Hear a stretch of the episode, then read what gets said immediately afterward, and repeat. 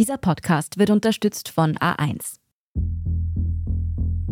Am vergangenen Mittwoch, den 3. Mai, erschienen fast alle Tageszeitungen in Österreich mit leeren Titelseiten. Egal ob Standard, Presse, Kurier oder heute, die Cover blieben weiß. Das war ein Aufschrei der Redaktionen, um darauf hinzuweisen, dass da medienpolitisch etwas wirklich gerade schief läuft und dass wir da in wirklich eine Bedrohungssituation hineinkommen. Der Grund für die Sorge ist ein neues Gesetz. Es betrifft den öffentlich-rechtlichen Rundfunk in Österreich, den ORF. ÖVP-Medienministerin Susanne Raab und Grünen-Clubobfrau Sigrid Maurer präsentieren heute bei einer Pressekonferenz die lang erwartete ORF-Reform. Ab 1. Jänner 2024 gibt es statt Registergebühr eine sogenannte Haushaltsabgabe. Die Reform bringt dem öffentlichen Rundfunk mehr Geld und vor allem mehr Möglichkeiten. Der ORF darf im Gegensatz zu ARD und ZDF zum Beispiel derzeit nicht Video und Audio alleine für Online, also für Streaming, produzieren. Warum fühlen sich Österreichs Zeitungen von der Reform so stark bedroht? Nur führt es dazu, dass der ORF in Wirklichkeit jetzt auch mit dem neuen Gesetz zu einer Massenvernichtungswaffe für den österreichischen Medienmarkt werden könnte. Und noch etwas wirft Fragen auf. Warum setzt ausgerechnet die konservative ÖVP ein Gesetz um, das den ORF stärkt? Was läuft hier anders als in vielen Ländern, in denen Konservative die öffentlich-rechtlichen eher beschränken wollen?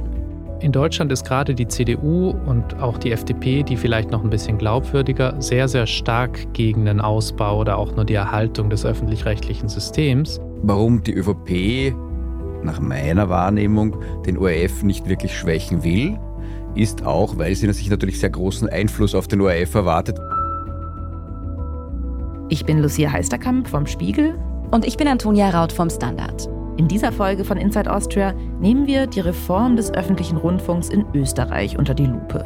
Wir wollen wissen, warum Österreichs Zeitungen dagegen Sturm laufen und was sich speziell die konservative ÖVP von dem Gesetz erhofft. Wir schauen uns an, wie viel Einfluss die Politik auf den ORF hat. Und wir fragen, ob die Reform wirklich die Medienvielfalt in Österreich gefährdet.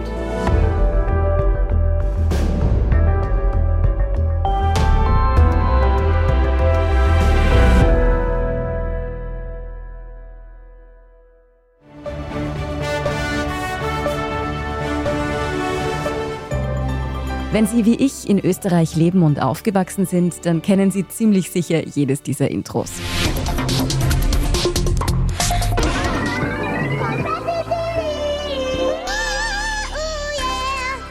Wobei das letzte wahrscheinlich vor allem bei Kindern der späten 90er Erinnerungen weckt.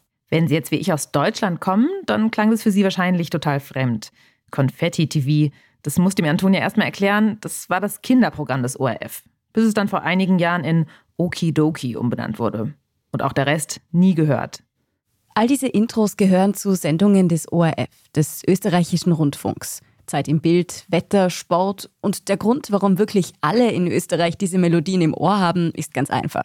Dadurch, dass er eben alles in einem ist, nicht verschiedene Anstalten, ist der ORF einmal klar größtes und einziges öffentlich-rechtliches, öffentlich finanziertes Medienunternehmen. Das ist unser Kollege Harald Fiedler von Standard. Er ist Experte für die österreichische Medienlandschaft. Ja, der ORF ist im Grunde ARD, ZDF und Deutschlandfunk in einem. Und der ORF ist nicht nur das größte öffentliche Medienunternehmen in Österreich. Er ist generell das größte Medium weit und breit. Und zwar mit Abstand. Er ist ungefähr zweieinhalb Mal so groß wie das größte traditionelle Zeitungsunternehmen, die Mediaprint mit Kronenzeitung und Kurier. Und er ist im Grunde Marktführer im Fernsehen beim Gesamtpublikum mit ungefähr einem Drittel des Marktanteils. Er ist im Radio mit zwei Drittel Marktanteil Marktbeherrscher, würde ich sagen. Die deutschen öffentlich-rechtlichen könnten da wohl neidisch werden. Aktuell kommen ZDF und ARD gemeinsam gerade mal auf etwas mehr als ein Viertel des Marktanteils. Warum der ORF im Verhältnis so mächtig ist, dazu kommen wir noch. Wichtig ist jetzt erst einmal, die Position ist deutlich größer als die von ARD, ZDF, Deutschlandfunk in Deutschland. Im Prinzip eigentlich, wenn ich es richtig überblicke, in jeder Mediengattung. Damit ist auch das Online-Angebot gemeint. Und zwar vor allem die sogenannte blaue Seite des ORF. Diese Seite ist wahrscheinlich am ehesten mit der deutschen Tagesschau.de vergleichbar. Es gibt Nachrichtenmeldungen, viel Text in Höchstgeschwindigkeit und sogar Live-Ticker. So wie eben auch viele Zeitungen das haben, aber gratis. Ein ziemlich verlockendes Angebot, das in Österreich auch sehr gut ankommt, wie die Zahl der Website-Besuche, also der Visits, zeigt. Der ORF ist zum Beispiel viermal größer nach Visits als der Standard.at und auch mehr als doppelt so groß als ein großes Printangebot Krone.at, wenn man nach Visits geht. Man kann also sagen, der ORF ist in Österreich der mächtigste Player im Medienbusiness. Nicht allen gefällt das. Der ORF kommt aus meiner Sicht gar nicht jedweden äh, Objektivitätskriterien nach, sondern es ist doch viel schlimmer. Alleine ein Blick in den Rückspiegel auf die Corona-Krise zeigt uns doch, wie sehr der ORF die Grundlagen des öffentlich-rechtlichen Rundfunks verletzt hat. Christian Hafenecker ist Mediensprecher der FPÖ.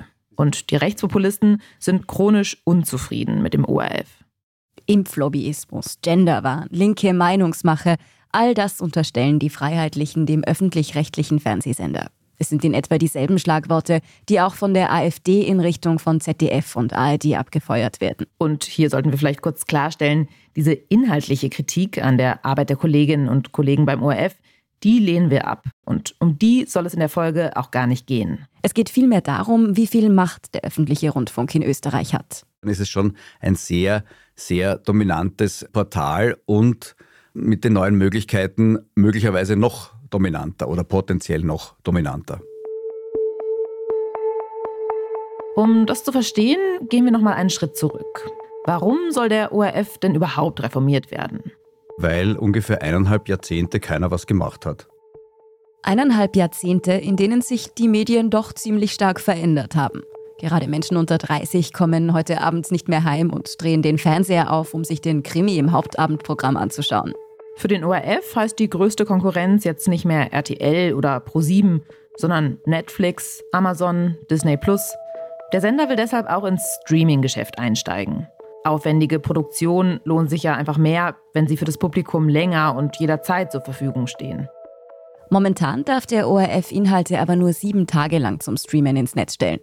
Ein richtiges Streaming-Portal wie ARD und ZDF, das hat er bisher aus rechtlichen Gründen nicht. Aber das soll sich jetzt ändern. Es gab eine Entscheidung des Verfassungsgerichtshofes vergangenes Jahr, der die sogenannte GIS-Gebühr, in Deutschland hieß die GETS, glaube ich, einfach für verfassungswidrig erklärt hat. Sie fragen sich jetzt vielleicht, was das Streaming denn nun mit der GIS-Gebühr zu tun hat. In Österreich ist es im Moment so. Nur wer einen Fernseher oder ein Radiogerät besitzt, muss GIS zahlen. Kontrolleure kommen vorbei und prüfen das. Früher war das in Deutschland ja auch so. Wer jetzt nur am Laptop ORF-Programme streamt, der muss nicht zahlen. Und das verstößt gegen das Bundesverfassungsgesetz über die Sicherung der Unabhängigkeit des Rundfunks. So urteilte das Gericht. Für die Regierung heißt das? Ende dieses Jahres musste eine Lösung da sein und da hat man sich für eine Haushaltsabgabe entschieden. So eine Haushaltsabgabe haben wir in Deutschland schon seit 2013. Das heißt, der öffentlich-rechtliche Rundfunk finanziert sich dadurch, dass jeder Haushalt einen fixen Preis pro Monat abgeben muss. Egal, ob man jetzt zu Hause einen Fernseher stehen hat oder nicht. Dadurch, dass dann alle in Österreich für den ORF bezahlen, soll auch das Streaming so wie in Deutschland erlaubt werden. Für die Menschen ändert sich im Grunde, es müssen alle zahlen, unabhängig vom Empfang und Empfangsgeräten, die bis jetzt kontrolliert wurden. Es müssen auch Firmen bezahlen und es macht sich fest am sogenannten Hauptwohnsitz, also Nebenwohnsitze fallen jetzt weg. Und im Prinzip sind es zwischen, je nach Schätzung, da gibt es irgendwie sehr unterschiedliche Schätzungen, zwischen 300.000 und 600.000 Haushalten, die künftig mehr zahlen sollen. Im Gegenzug hat die Medienministerin auf einen Rabatt bestanden, wie sie das formuliert hat, und hat gesagt, es muss dafür pro Haushalt deutlich weniger werden. Bisher zahlte man in Österreich je nach Bundesland zwischen rund 20 und 30 Euro. Ab 2024 wird die Gebühr in ganz Österreich dann für alle ganz genau 15,30 Euro kosten. Wir haben noch so föderale Landesabgaben auf diese ORF-Abgabe, die das ein bisschen unterschiedlich die Höhe machen, aber im Grunde ist es schon eine deutlich günstigere Lösung. Auch wenn es für die einzelnen Haushalte etwas billiger wird, weil alle jetzt zahlen müssen, dürfte der ORF doch insgesamt besser aussteigen als zuvor. Also aus dem ORF-Beitrag bekommt der ORF künftig insgesamt etwas mehr Geld, nämlich statt so ungefähr 675 Millionen derzeit werden 710. Die ÖVP-Medienministerin nennt das Ganze ein Nullsummenspiel. Es gibt nämlich auch einige neue Einschränkungen bei der Werbung. Die Finanzierung ist ziemlich kompliziert. Das ist am Ende aber auch gar nicht das Entscheidende. Viel wichtiger für den ORF ist, dass die Finanzierung jetzt auf diese Art abgesichert ist. Das hätte nämlich auch ganz anders ausgehen können. Ich sehe diese Reform, vielleicht im Gegensatz zu anderen, überhaupt nicht in der Tradition einer vor drei, vier Jahren geplanten Reform, damals von ÖVP und FPÖ, die ein ganz anderes Modell vorgesehen hatte als das jetzt in Angriff genommene. Wir werden jetzt einmal ähm, ein neues ORF-Gesetz auf den Weg bringen. Damals standen ja Sebastian Kurz und der FPÖ-Chef Heinz-Christian Strache an der Spitze der Regierung. Und deren Gesetz hätte den ORF jetzt nicht gerade gestärkt. Das lag schon fertig in der Schublade. Und dieses ORF-Gesetz hat vorgesehen, eine Budgetfinanzierung, also direkt aus dem Bundesbudget finanzierten Rundfunk, was die Unabhängigkeit des Rundfunks, die ja auch bei uns in einem Bundesverfassungsgesetz steht, jedenfalls nicht vergrößert hätte, ganz vorsichtig formuliert. Was unser Kollege Harald Fiedler meint, wenn die Regierung dem ORF relativ einfach das Budget kürzen kann, dann berichtet der öffentliche Rundfunk womöglich nicht mehr frei, weil er ja vom Wohlwollen der Regierung abhängig ist. Aber aus diesen Plänen wurde dann am Ende nichts, weil die Regierung ja bekanntlich durch die Ibiza-Veröffentlichung zerbrochen ist. Inzwischen regiert in Österreich die Volkspartei mit den Grünen. Und die Grünen wollen den öffentlichen Rundfunk im Gegensatz zur FPÖ nicht schwächen, sondern eher stärken. Für die Koalition stand der ORF dann aber lange Zeit nicht an der obersten Stelle der Prioritätenliste. Also die aktuelle Reform ist eindeutig eine, würde ich jetzt mal sagen, nach langen Gesprächen, Verhandlungen und so weiter, vor allem auch der Mediengattungen untereinander, ist es eine ziemliche Huruk-Aktion jetzt am Ende gewesen. Laut unserem Kollegen trägt die Reform ziemlich eindeutig die Handschrift der Grünen. Sie sieht völlig anders aus als das, was da damals unter Sebastian Kurz aufgesetzt worden ist. Die Finanzierung des ORF ist eben langfristig gesichert und kommt nicht, wie ursprünglich mal geplant, aus einem Bundesbudget, das dann nach Gutdünken gekürzt werden könnte. Beim öffentlich-rechtlichen sind trotzdem nicht alle zufrieden mit der Reform. Die Bedingung lautet nämlich, dass der ORF auch sparen muss. Das hat einige Kürzungen zur Folge. Die Gehälter stiegen zuletzt deutlich weniger als bei anderen Journalisten. Und manche Mitarbeiter und sogar Pensionistinnen verlieren Zulagen und Privilegien. Und es gibt noch eine große Änderung, die beim ORF gar nicht gut ankommt. Im Gegenzug und auch auf Drängen privater Medienunternehmer, privater Konkurrenz werden Textmeldungen auf ORF.at, das ist die zentrale blaue Nachrichtenseite des ORF, die eben den Markt so dominiert, werden Textmeldungen beschränkt. Und ein Verhältnis von Video zu Text wird auch noch eingeführt im Gesetz. Die Reform bringt also auch gewisse Einschränkungen für den ORF mit sich. Für die Konkurrenten am Zeitungsmarkt ist es allerdings nur ein schwacher Trost. Wir sind jetzt halt in der Situation, dass in Österreich wir ein Land haben, wo Paywalls nur extrem schwer aufzuziehen sind, weil es eine vermeintlich gratis Alternative, nämlich ORFAT gibt. Und man muss auch sagen, das äh, Produkt ist ausgezeichnet gemacht. Nur führt es das dazu, dass der ORF in Wirklichkeit jetzt auch mit dem neuen Gesetz zu einer Massenvernichtungswaffe für den österreichischen Medienmarkt werden könnte. Sie haben da gerade Alexander Mitterecker gehört, der Geschäftsführer vom Standard. Unser Vorstand Alexander Mitterecker hat von einer Massenvernichtungswaffe ORF.at gesprochen. Massenvernichtungswaffe, das ist natürlich schon ein ziemlich krasses Wort. Was Mitterecker damit ausdrücken will, da der ORF dann auch sendungsunabhängige Inhalte produzieren darf, kann er insgesamt einfach viel mehr Angebot liefern. Zum Beispiel eben auch Podcasts und Webvideos. Und durch seine Größe und das Budget hat er dann natürlich sehr viele Ressourcen und Möglichkeiten. Damit macht er den anderen Medien dann noch stärker Konkurrenz. Und die Macht des ORF, die ja ohnehin schon relativ groß ist, wird noch größer. Und das bedroht wiederum private Verlage. Deshalb spricht Mitterecker von einer Massenvernichtungswaffe. Ich würde mich seiner Wortwahl nicht anschließen, aber möglicherweise sind die Folgen so dramatisch, wie Alexander Mitterecker es beschrieben hat. Die Sorge, die der Standard-Geschäftsführer anspricht, teilen auch andere in der Zeitungswelt. Gerald Grünberger, der Geschäftsführer des Verbands österreichischer Zeitungen, sagt, Zeitungen müssen sich ja quasi auf diesem digitalen Weg transformieren. Und wenn also jetzt der größte Anbieter in Österreich, das ist der OF, wesentlich mehr Möglichkeiten hat, so bedroht es die Entwicklungsmöglichkeiten und natürlich auch die Zukunft der österreichischen Zeitungen und Magazine. Was wir hier nicht vergessen dürfen, der österreichische Medienmarkt ist viel kleiner als der deutsche. Wer hier eine Qualitätszeitung produzieren will, hat rund zehnmal weniger potenzielle Leserinnen als in Deutschland. Der Arbeitsaufwand ist aber nicht zehnmal so klein. Für ein relativ kleines Land hat Österreich aber ziemlich viele verschiedene Zeitungen. Das macht den Wettbewerb noch schwieriger. Hinzu kommt eine österreichische Besonderheit, über die wir hier im Podcast auch schon oft gesprochen haben.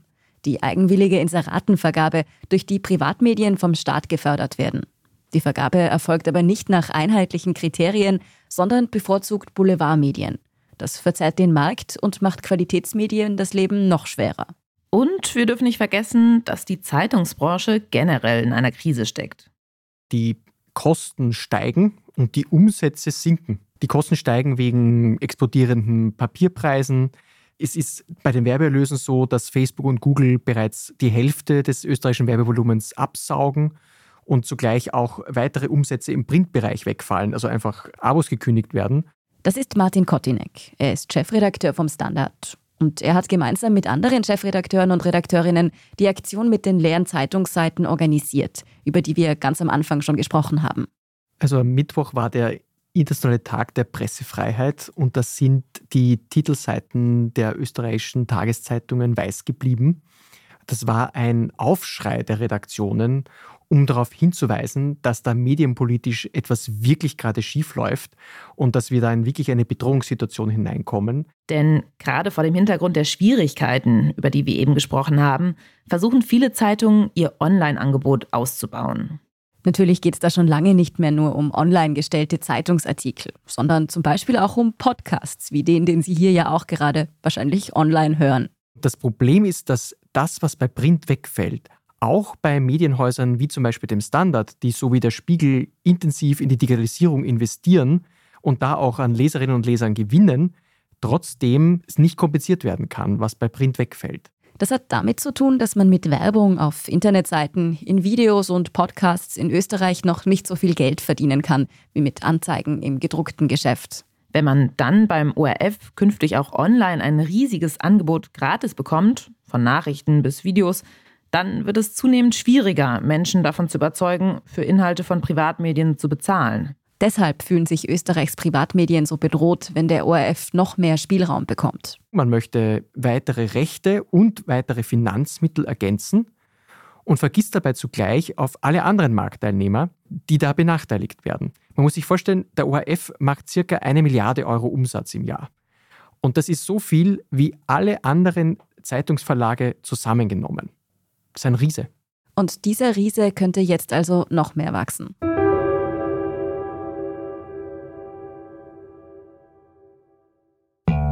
Zum Muttertag feiern wir unsere Mamas. Sparen können trotzdem alle. Denn bei A1 gibt es jetzt Top 5G Smartphones um bis zu 200 Euro günstiger. Zum Beispiel das Samsung Galaxy S23 Plus um 249 Euro mit 5G und unlimitierten Daten. Jetzt du im A1 Giganetz.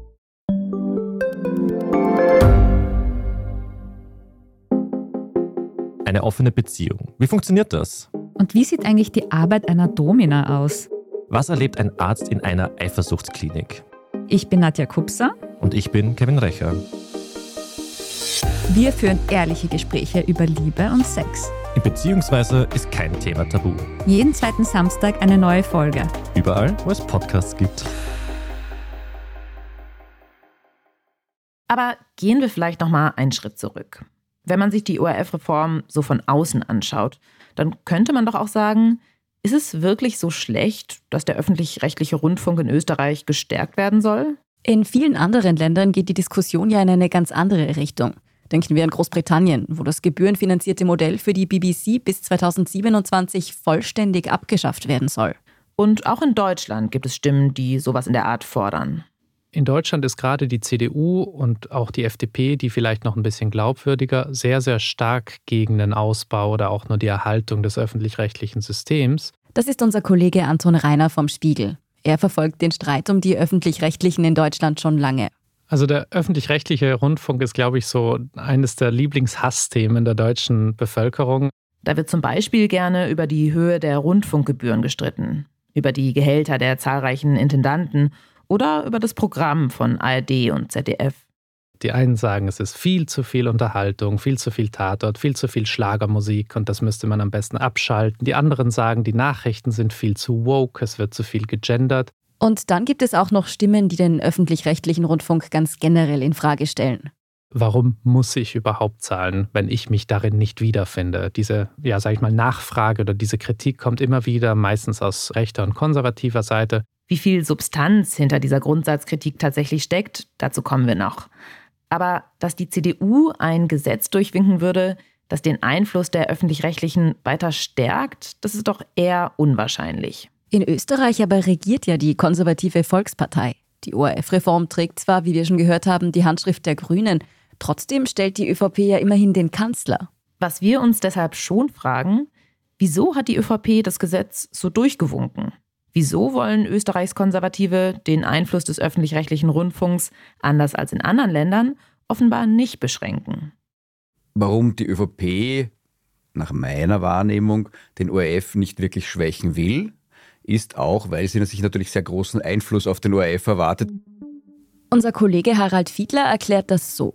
Politische Parteien und vor allem die ÖVP haben relativ viel Macht im ORF. Aus einem Grund. Die ÖVP hat einfach die alleinige Mehrheit in den ORF-Gremien. Also ÖVP-nahe Stiftungsräte. Der Stiftungsrat, das ist das höchste Aufsichtsgremium des ORF.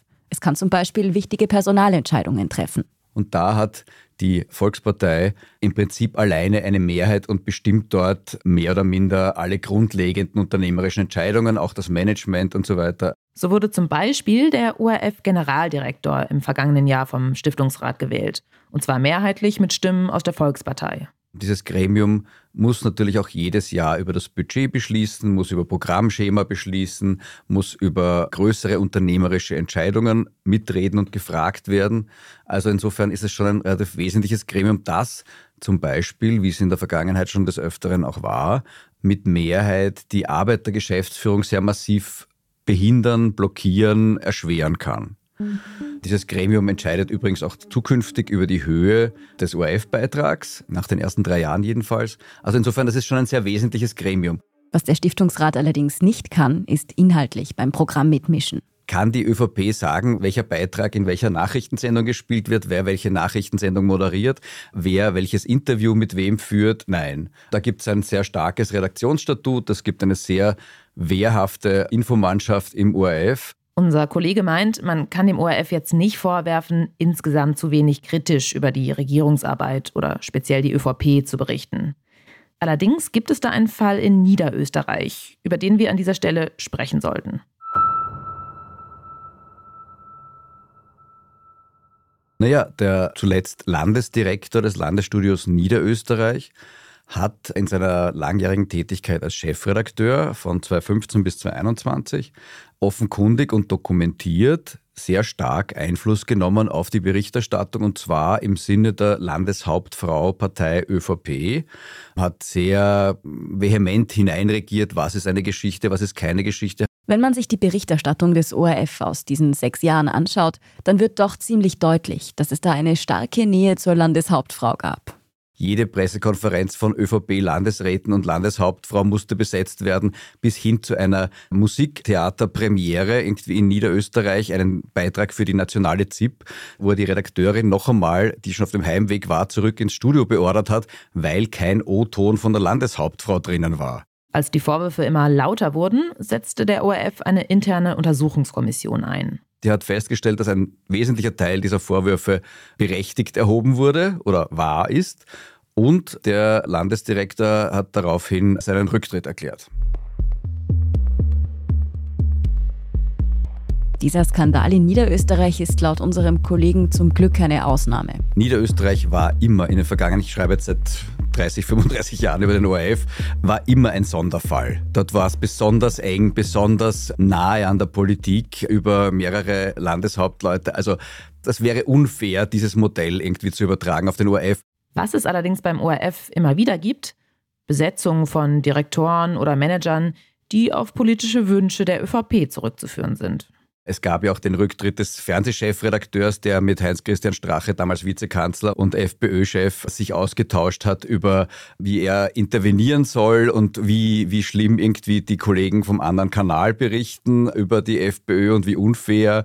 Also da gab es schon eine Reihe von vielen, vielen herausragenden Fällen von nicht nur Einflussversuchen, sondern tatsächlicher Einflussnahme, auch und erfolgreicher Einflussnahme. Viele der Menschen im ORF, die in führende Positionen gekommen sind, haben dann irgendwie sehr vehement bestritten, von wo der Rückenwind kam, der sie in diese Position gebracht hat. Und sie sind natürlich alle unabhängig, aber ja, Etwas zugespitzt könnte man also sagen, die ÖVP hat ein Interesse daran, den ORF zu stärken, weil sie in gewissen Punkten Einfluss auf den Sender nehmen kann. In Deutschland ist die Sache doch etwas anders. Also wie meistens gilt, Österreich ist ein Dorf und Deutschland ist dann doch ein bisschen größer und dadurch wird der Einfluss, würde ich sagen, auch ein bisschen verdünnt. Unser Kollege Anton Reiner vom Spiegel sagt allerdings auch, die Politik hat schon einen gewissen Einfluss darauf, was in den Rundfunkanstalten passiert. Ich denke da zum Beispiel im ZDF an den Fernsehrat, in dem die diversen Ministerpräsidenten sitzen, oder an die Rundfunkräte, wo die Politik ja durchaus ihre, ich sag mal, Freundeskreise, um mit dem Jargon zu sprechen, stellt. Und das dürfte laut unserem Kollegen auch ein Grund dafür sein, dass sich konservative Politiker zwar nach außen hin gerne kritisch zeigen, wenn es um das System der öffentlich-rechtlichen geht. Gleichzeitig tun sie längst nicht alles, was sie tun könnten, um das abzuschaffen. Ein Beispiel ist der Ministerpräsident von Sachsen-Anhalt von der CDU, ein besonders lauter Kritiker des öffentlich-rechtlichen Rundfunks. Wenn es dann aber darum geht, in seinem Bundesland den mitteldeutschen Rundfunk zu schwächen, dann ist er und sein Landtag immer so, dass sie sagen, naja, regional machen die ja gute Arbeit. Unsere Probleme sind ja ganz woanders, nämlich im Saarland oder in Bremen, wo Radio Bremen arbeitet. Das heißt, die Kritik wird dann schon so quer durch das Land verteilt, dass man immer sagen kann, wir sind ganz stark dagegen und wollen eine Reform, möchten aber bei uns möglichst wenig machen, weil sie dann trotzdem mögen, dass die Reporter, und es sind meistens viele, zu den eigenen Parteitagen, zu den eigenen Veranstaltungen kommen. Eine Sache ist in Deutschland allerdings schon anders als in Österreich. Die Aufsichtsgremien von ARD und ZDF, die dürfen höchstens zu einem Drittel staatsnah besetzt sein, also mit Mitgliedern von Parteien. In Österreich dagegen zu zwei Dritteln. Und das ist auch der Grund, weshalb es überhaupt sein kann, dass die ÖVP im Stiftungsrat die Mehrheit hat. Kritiker hatten gehofft, dass die ORF-Reform an dieser Regelung etwas ändert. Doch der Einfluss der Parteipolitik auf den öffentlich-rechtlichen Rundfunk kommt darin überhaupt nicht vor die Gremienstruktur des ORF, die Kontrolle, Aufsicht, was auch immer, bleibt im Prinzip von der jetzt vorgelegten Novelle, von diesem Entwurf völlig unberührt.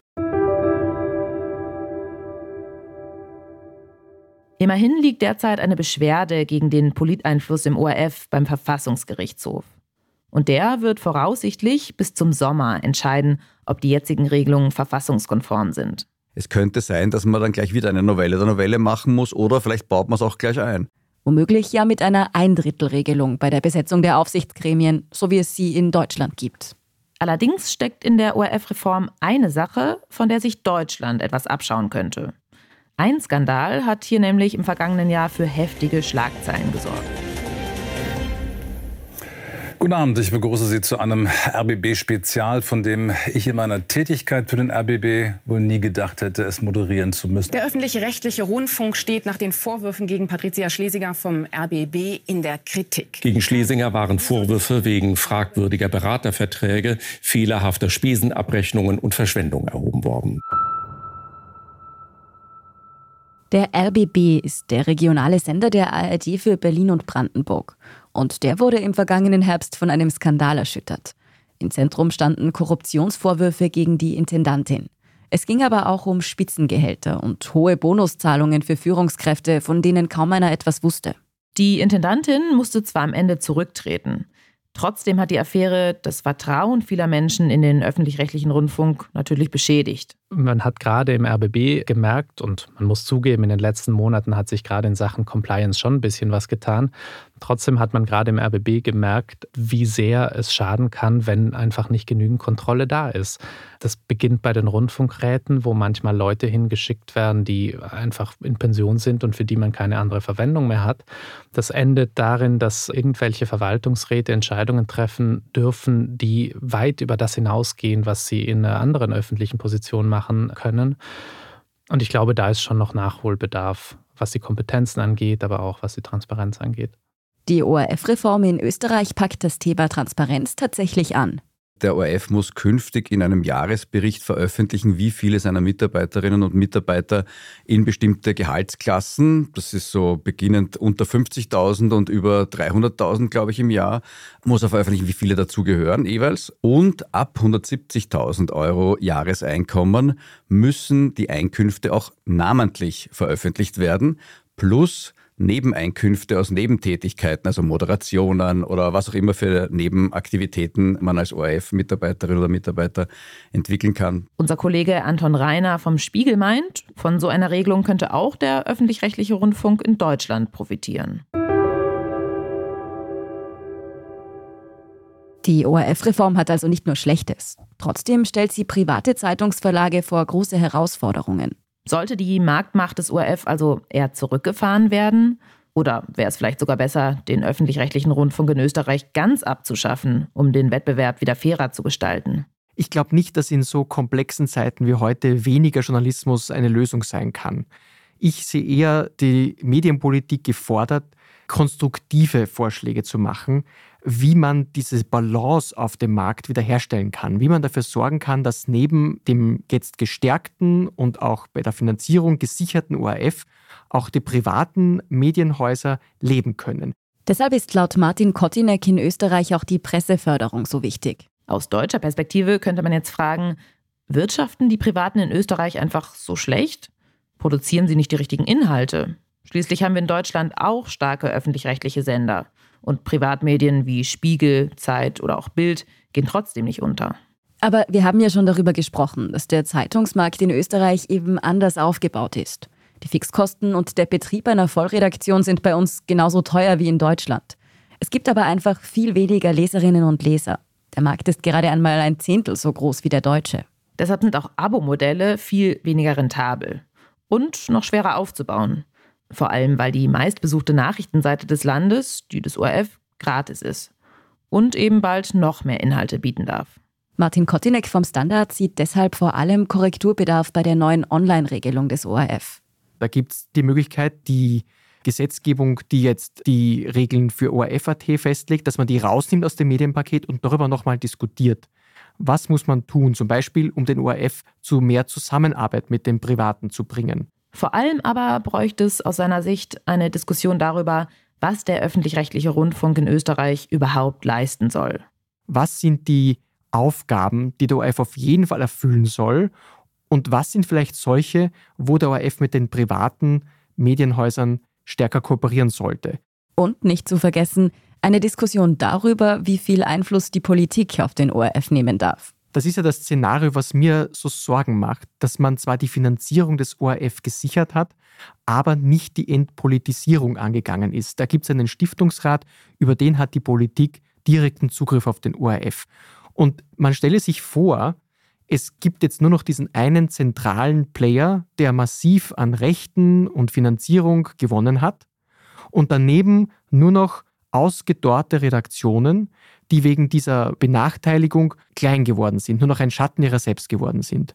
Und dann kommt eine FPÖ-Regierungsbeteiligung oder gar ein Kanzlerkickel. Als die FPÖ mit Kurz in der Regierung saß, hatte sie ja schon mal Pläne, den ORF umzubauen und durch ein anderes Finanzierungsmodell potenziell mehr Einfluss auf den öffentlich-rechtlichen Sender auszuüben. Die FPÖ steht in bundesweiten Umfragen gerade ganz vorne. Sollte sie nach der nächsten Nationalratswahl die Regierung anführen, hätte sie damit auch viel mehr Einfluss im ORF-Stiftungsrat und könnte ganz ohne weitere Reformen bei wichtigen Entscheidungen mitbestimmen. Und wir wissen auch, ein großes Vorbild von FPÖ-Chef Herbert Kickel ist Ungarns Premierminister Viktor Orban. Und der scheut bekanntlich nicht davor zurück, den öffentlich-rechtlichen Rundfunk auf Linie zu bringen. Rechtspopulisten, die Einfluss auf ein Medienmonopol im Land ausüben. Für die Pressefreiheit in Österreich wäre das ganz sicher keine gute Nachricht.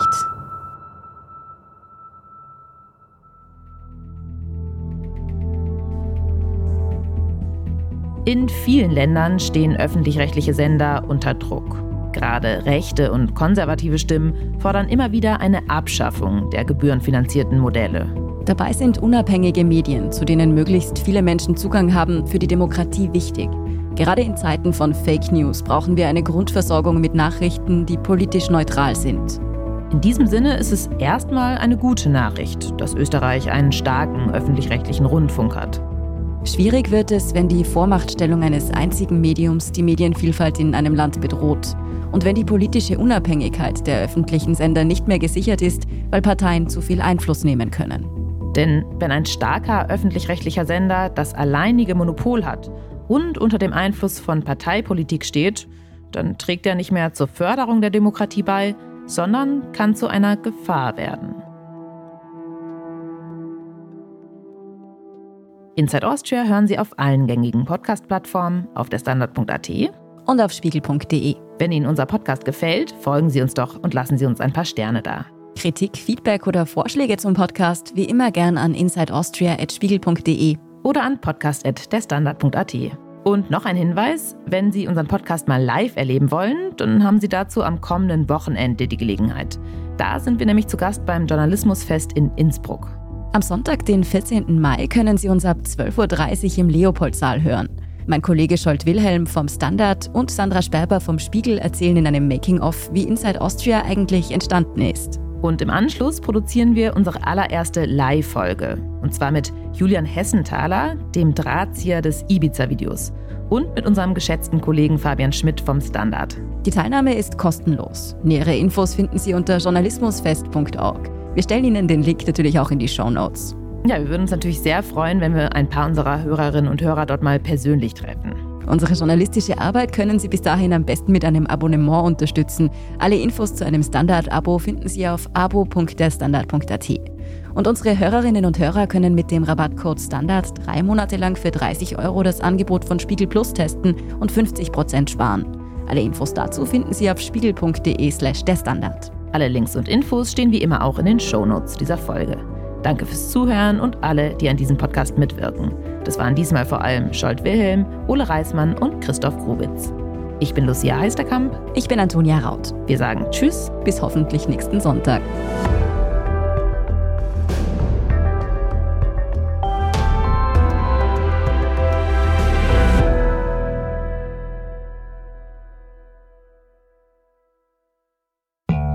Zum Muttertag feiern wir unsere Mamas. Sparen können trotzdem alle. Denn bei A1 gibt es jetzt Top 5G Smartphones um bis zu 200 Euro günstiger. Zum Beispiel das Samsung Galaxy S23 Plus um 249 Euro mit 5G und unlimitierten Daten. Jetzt du im A1 Giganetz. Wie viel Geld macht eigentlich glücklich? Werde ich mit Daytrading reich? Und ist jetzt der richtige Zeitpunkt, um in China zu investieren? Das und mehr sehen wir uns in der neuen Staffel vom Standard-Podcast Lohnt sich das an? Wir, das sind Davina Brumbauer, Alexander Amon und Michael Wendisch. Und gemeinsam mit Expertinnen und Experten fragen wir uns, wie ein Pyramidenspiel funktioniert, was eigentlich ein Baby kostet und ob es sich lohnt, in eine Steueroase auszuwandern. Lohnt sich das? Der Standard-Podcast über Geld findet ihr jeden Dienstag auf allen gängigen Podcast-Plattformen.